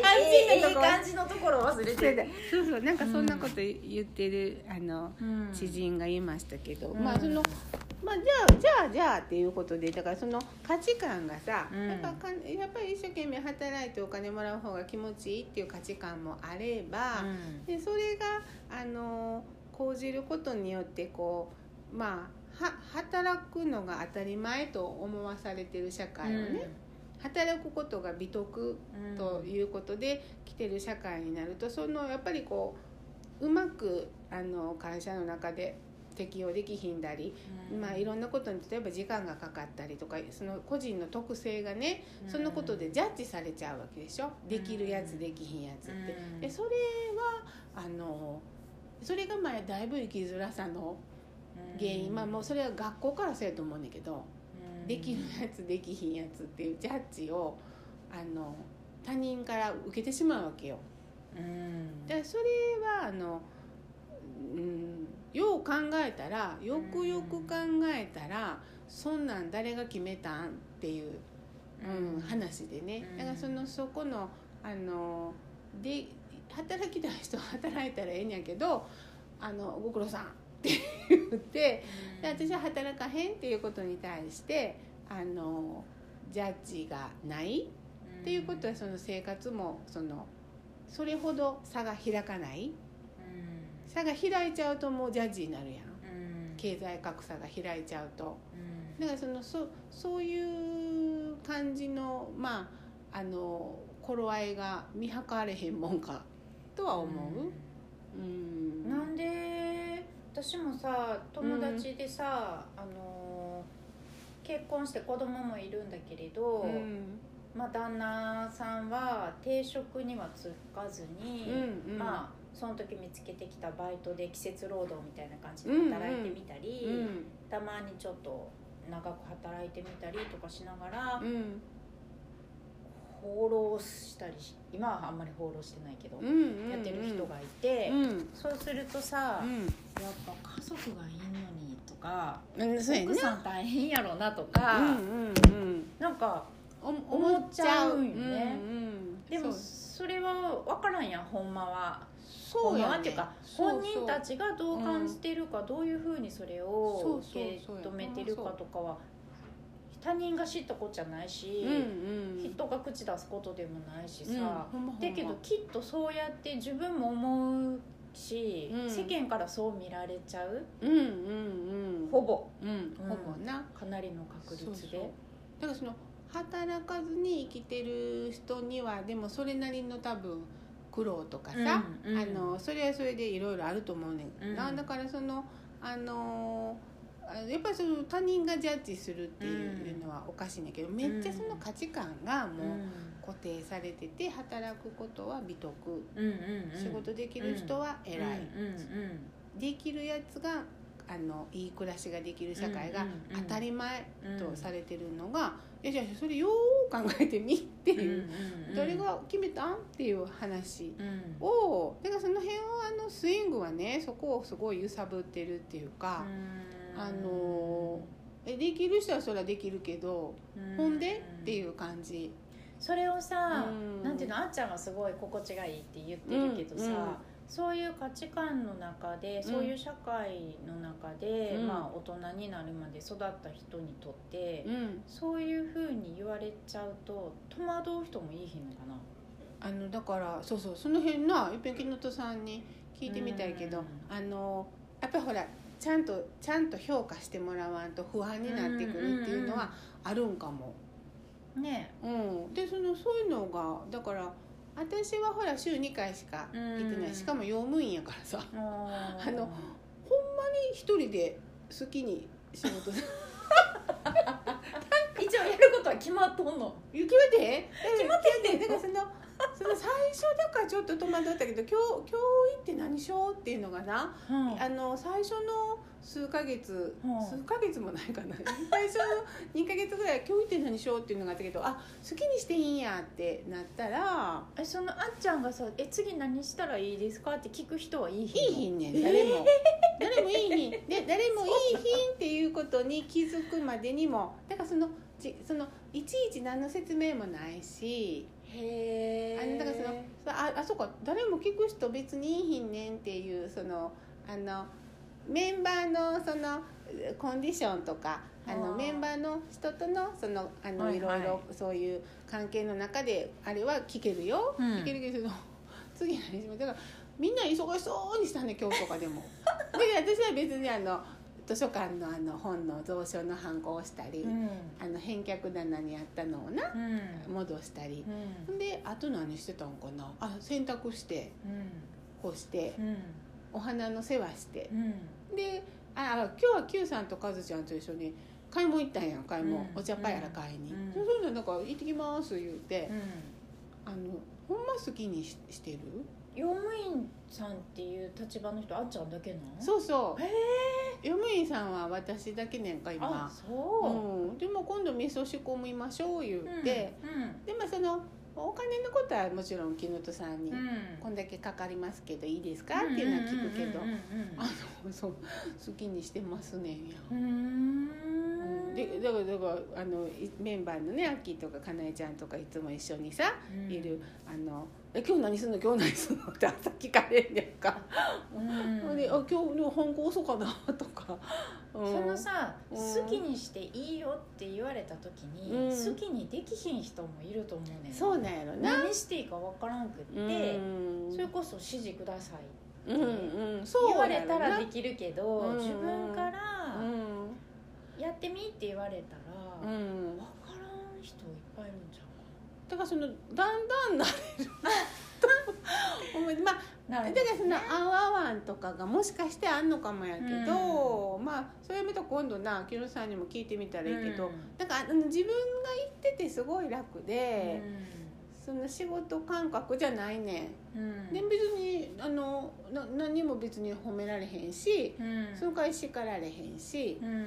あのそうそうそう。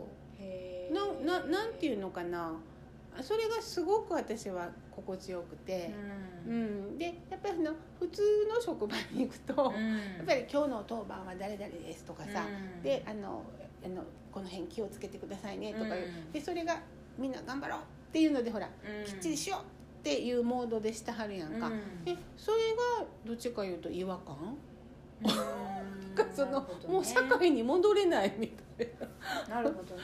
うん全然話がちゃうんけどあの、うん朝一でさ、うん。あの高島屋とかさデパートに行くとさ、うんうん。朝のさ音楽が流れるんよな朝一番そうや流れるな。流れてる間中さこうやって。そうそうみんなさ通路に向かってたってさ、うお客さんが通るたびにさいらっしゃいませ。頭を深々とさめるうんっていらっしゃいますデパートで働いてたからしてたもんあれな。うん。あれものすごい。あの時間に。行くの嫌やなデパートやろ。うん、恥ずかしいな。どういう顔していいか わからなくて向こうは絶対気にしてないんだけれうど、ん。恥ず恥ずかしいよ。でもあれさ、なんでこの人らこんなことささせられてるんやろうって毎回思ってう、ん。すごいなんか、うん、居心地悪いな。さ、あそうやそうや。だから知らん顔しといてもらう方が行きやすいのにな。でもいちいちでもさおばあちゃんとか「はいはいはい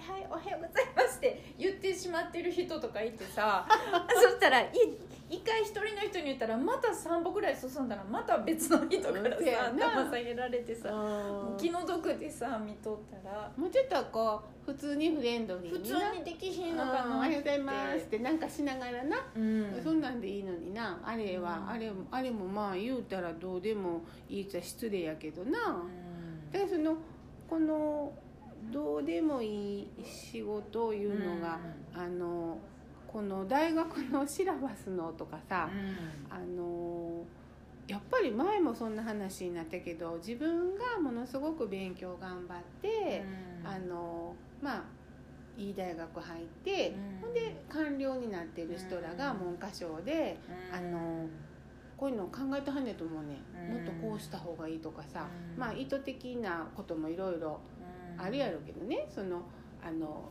こっちに教育方針をこっちに誘導しようとかもあるんかもしれへんけど、あの同じようにみんながこう塾に行ったり勉強頑張ってこうなってきたっていう人らが考えるやん。うん。だからめちゃ偏ると思うねうんそうよん、ね。うん、だからそのそらおかしいでって言えるあの空気とかうん。仕組みがやっぱ必要で、それおかしいでってこう偏りを是正するあのっていうのがやっぱり今弱いんちゃうかな、うん。みんな窮屈どんどん窮屈にうん。なっていくっていうだってか、国会の答弁とか聞いててもさ、うんっていうか見ててもさあのうん。システムっていうかさ、うんうん。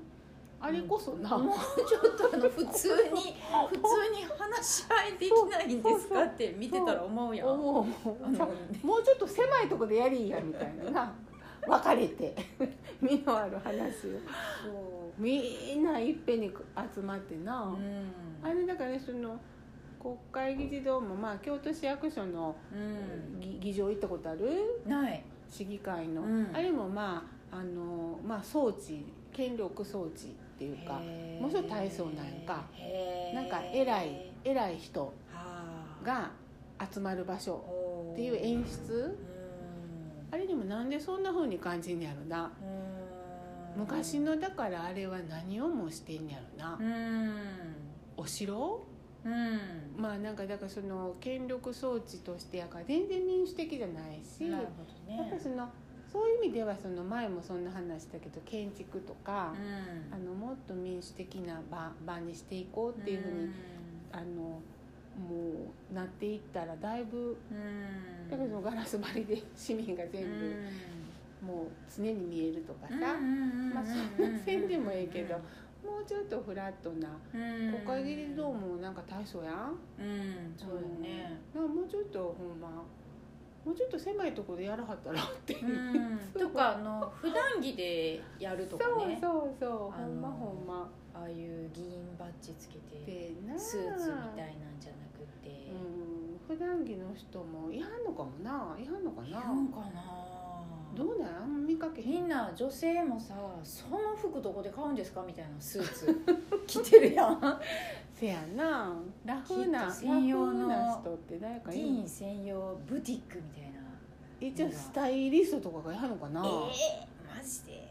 分からへんけどさ。とか。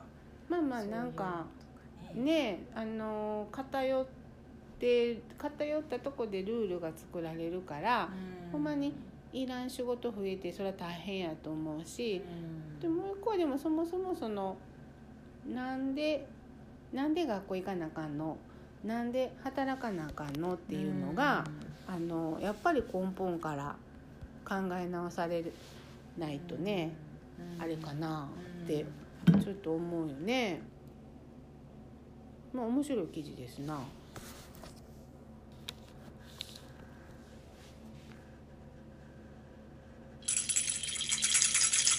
ラジオくらいに。はい、ちょっと放送事故みたいになりましたが。なんかあれやな。どうする純ちゃん。この2人やから今ちょっと気ままに進めていますが。あお知らせコーナあどうぞ。ーあのーこれね11日放送なんやけど、うん。うん。あの配信なんやけど、えっと、11日の日に出町柳の風の音さんでいつも草の根食堂やってて、うんうんこの日は2時から、うん。あのーまあ、森田俊也さんにね、はい。あのーちょっとお話をしていただくんです。あのうーん。森田さんはあのチェルノブイリとか、はい。それからあのーえっとベラルーシの近くのあの、うん。なんかほら停戦交渉されてた町とか、実際に数年前に行ったはって。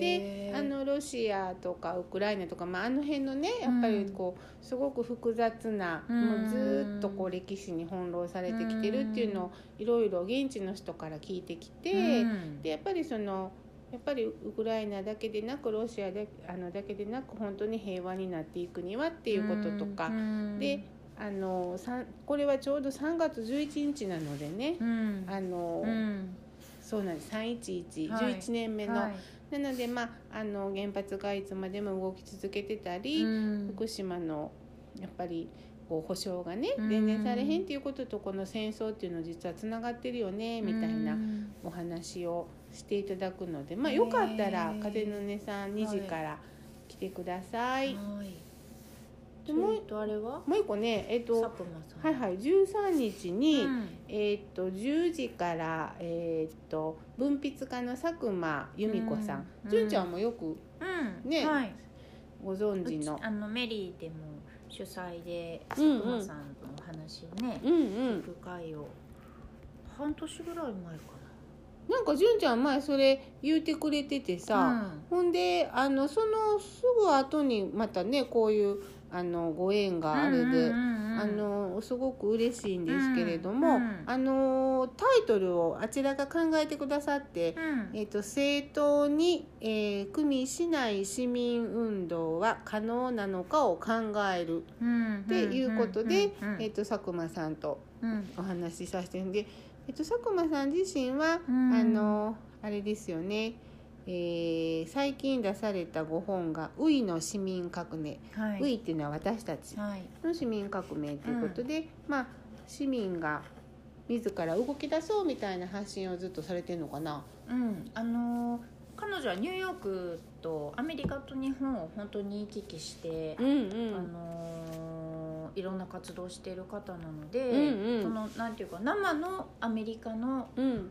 あの人たちの声とかうん。動きなんかを、こう分かりやすく私たちに伝えてくれる、うんうん、メディアが伝えることではなくてうん。本当にこう自分たちと同世代の女性が今どんな働き方してるかとか、うん。社会がどうだとか、うん、そういうことが聞けるのではいはい。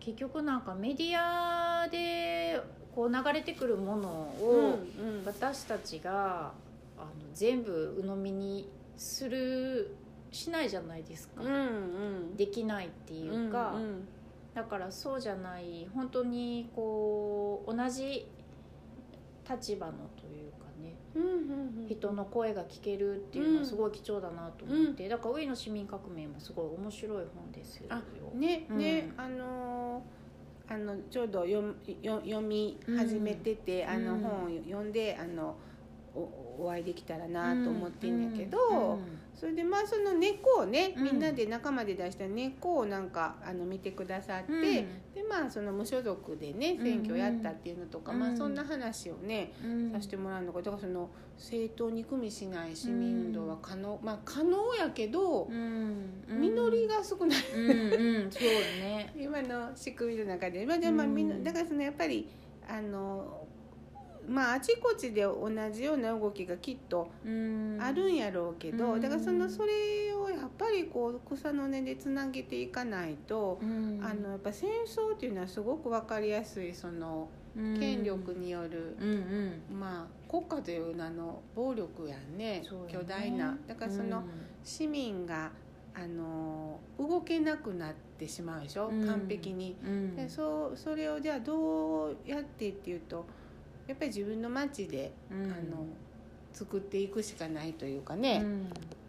あの常にフレキシブルに市民の声が、あの政治というか行政に反映する仕組みをねうん。作っていかな、いくしかないのかななんて思ったりするけれども。ね。うーん。も私うあ、うん。いいお知らせ一つ。はいはいえっ、とね3月7日に放送されているんですけれども、うん。FM 京都はい。アルファステーションの「モーニングスプライト」っていう番組があって、うん。その中で、うん。えっとまあ、本屋のこととかあと絵本うん。を3冊絵本にまつわるエピソードとか、うん。あのー紹介しているんですね。うんうん。古今カラスマの中にアルファステーションのへえなんていうスタジオがあほってううん。そこではい。本物のラジオのねえ。本物のラジオに出てきた純ちゃんです。そう。ん。この時紹介した本はなんなんなんかな？あのね福音家のカバくんっていう本と、うん。あと BL 出版っていうところから出てる。ここでも紹介した「知ってなーに?」っていううんうんうん。本と、あとは、えっと「海のアトリエ。ああ、うんそうねね。の3へえ冊紹介して、うん私さ一人しかいいひんのにスタジオの中にうん「マスク取っていいですか?」って言ったら「ごめんなさいマスクしといてください」ってへ言われて。えマスクして、うん。アクリル板に向かってうん。一人で喋ってたんですけ一ど、人で喋った？あの録音やからね。うんうんうん。うんうんへえそれ喋りにくくなかった？喋りにくかった。だからマスク取りたかったなって思うけど、うん決まうりみたい。んな何分ぐらい喋った結構長く喋ったんですよ、うん。に分からん20分？うんう30ん分？分かんないけれど、あの私そんな聞き手がいないとむ聞いてくれる人がいないと無理やわ一人でなあよう頑張ったねうんできるもんだね。あそそうそうそんで、うんうんえっ、とラジコでううん関西の人は聞けると思ううんので、うんぜひ本物のラジオ聞いて本さい。物のラジオねぜひ。なんか番組のだいぶ後半だった、うんうん。あの聞いてたら、はうん。い、そうか。あとまああのスイングがねまた3月19日から、うんうん。あの去年もやらはったあの東九条の、はい。えーあれねあの劇場劇場、えっと E9 で、うん。ブルーテンの2でね、うん。あの今みんなそれで忙しくされても19日から、うん。えー、27日まで3月の開催で、またよかったら皆さん足を、ねうん私ねも受付には行くと思うんですけどまた、ううん。んうん。そうなんですね。まああのーまた次回は男性陣も 復活すするのではないかというあの、しうょうか、ん、まあ今日ほんまにね木本さんいてくれたらっていう話でしそうたなんかどけれどものネタもねちょっとネタ結構あるんですけど、うんうん。みんないた方が絶対おもろいなっていうネタばっかりだったので、うんうんうん。ね。ね。あとまああのあれです。あの4月10日にね、うん。京都府の知事選挙。うんうんあうんうん。の、と投票日が10日で、えっとはい。3月の24日が多分告示で、はいはい。えっと25か6ぐらいからもう不在者投票ができるという、うん。で知事選あるってみんな知らんうん。知らんやんな、うん。し知らん人の方が多いと思うねんだけどね。そうか。うん。うん。で私はまああのあの梶川健さんっていう人の、うん。あの立候補表明してる人の、うん。あの今一緒にいろいろやってるんですけれども、うん。まあ間近ので 昨日もあの半日あの街角で喋りました。あちこち車で移動しては。あもうそういうのしてんの？あの知事選が近いです言うて。そほそっか。梶川さんの制作読んでねで新幹線止める言ってくれてはります言うて。うん。あのあちこちでだからあちこちで見かけたら手を振ってください、うんうんへえそっかそっか。そうそう。そんな感じかはなはい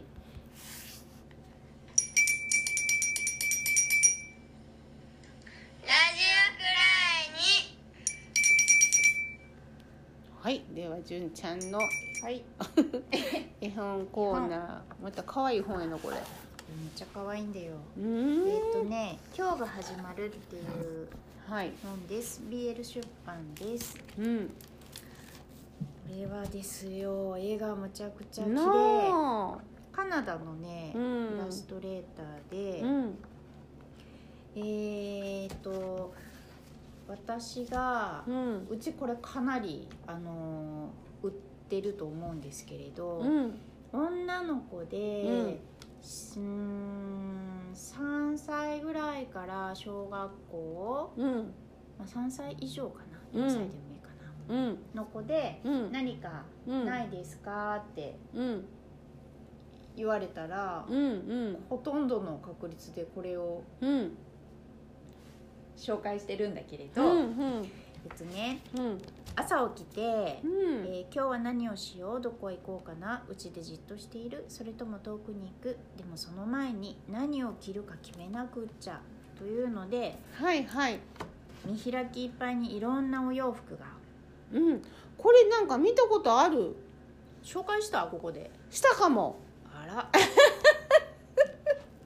これしたことあるな純ちゃんじゃあもう一冊の方にしよう。でもまあいいや。もう一回紹介しよう。しよう。もう一回しよう。おこれ、でこれ開いてこれで思い出した。うん。すごい面白いの。いろんなさパジャマとか、うん。マントとかしましまシャツっていうのもあればいいなあ忍者マスクとかね。ほんチクチクするセーター。うんパーティードレス。着物まであるで。そうピンクのパンツ腰身のとかね。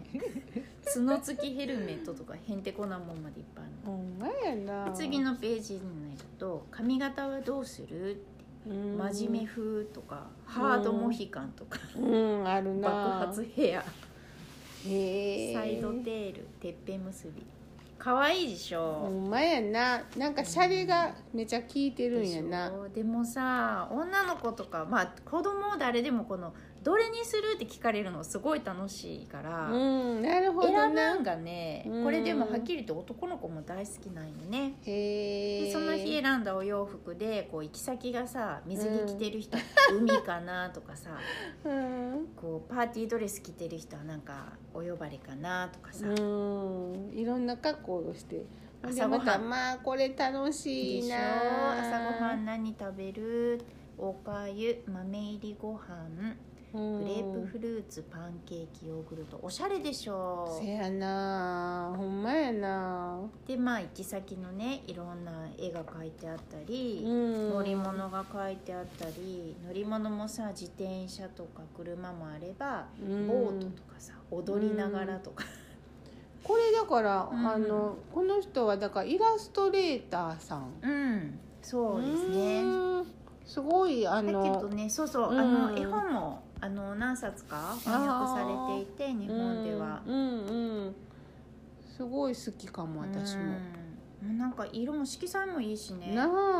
でこの本がやっぱ私いいなと思うのはそのなんていうかなこうミッケっていうすっごい流行った写真のあの何々を見つける、ああいうのはね本当ゲーム感覚なんですけれど、これはそういう要素もあるけれど、うん。そういうこうどれにするって選ばせるページもあれば、うん。ちゃんとねなんていうかな立ち止まって考えるようなページもあるんですよ。うん。でこれは美術館に行ってね絵を眺めてる女の子が描いてあるところでは、うん。これまで見たこともないような素敵な絵を眺めたいっていう文章と、うん。美術館の風景が書いてあったりとかうね、ん。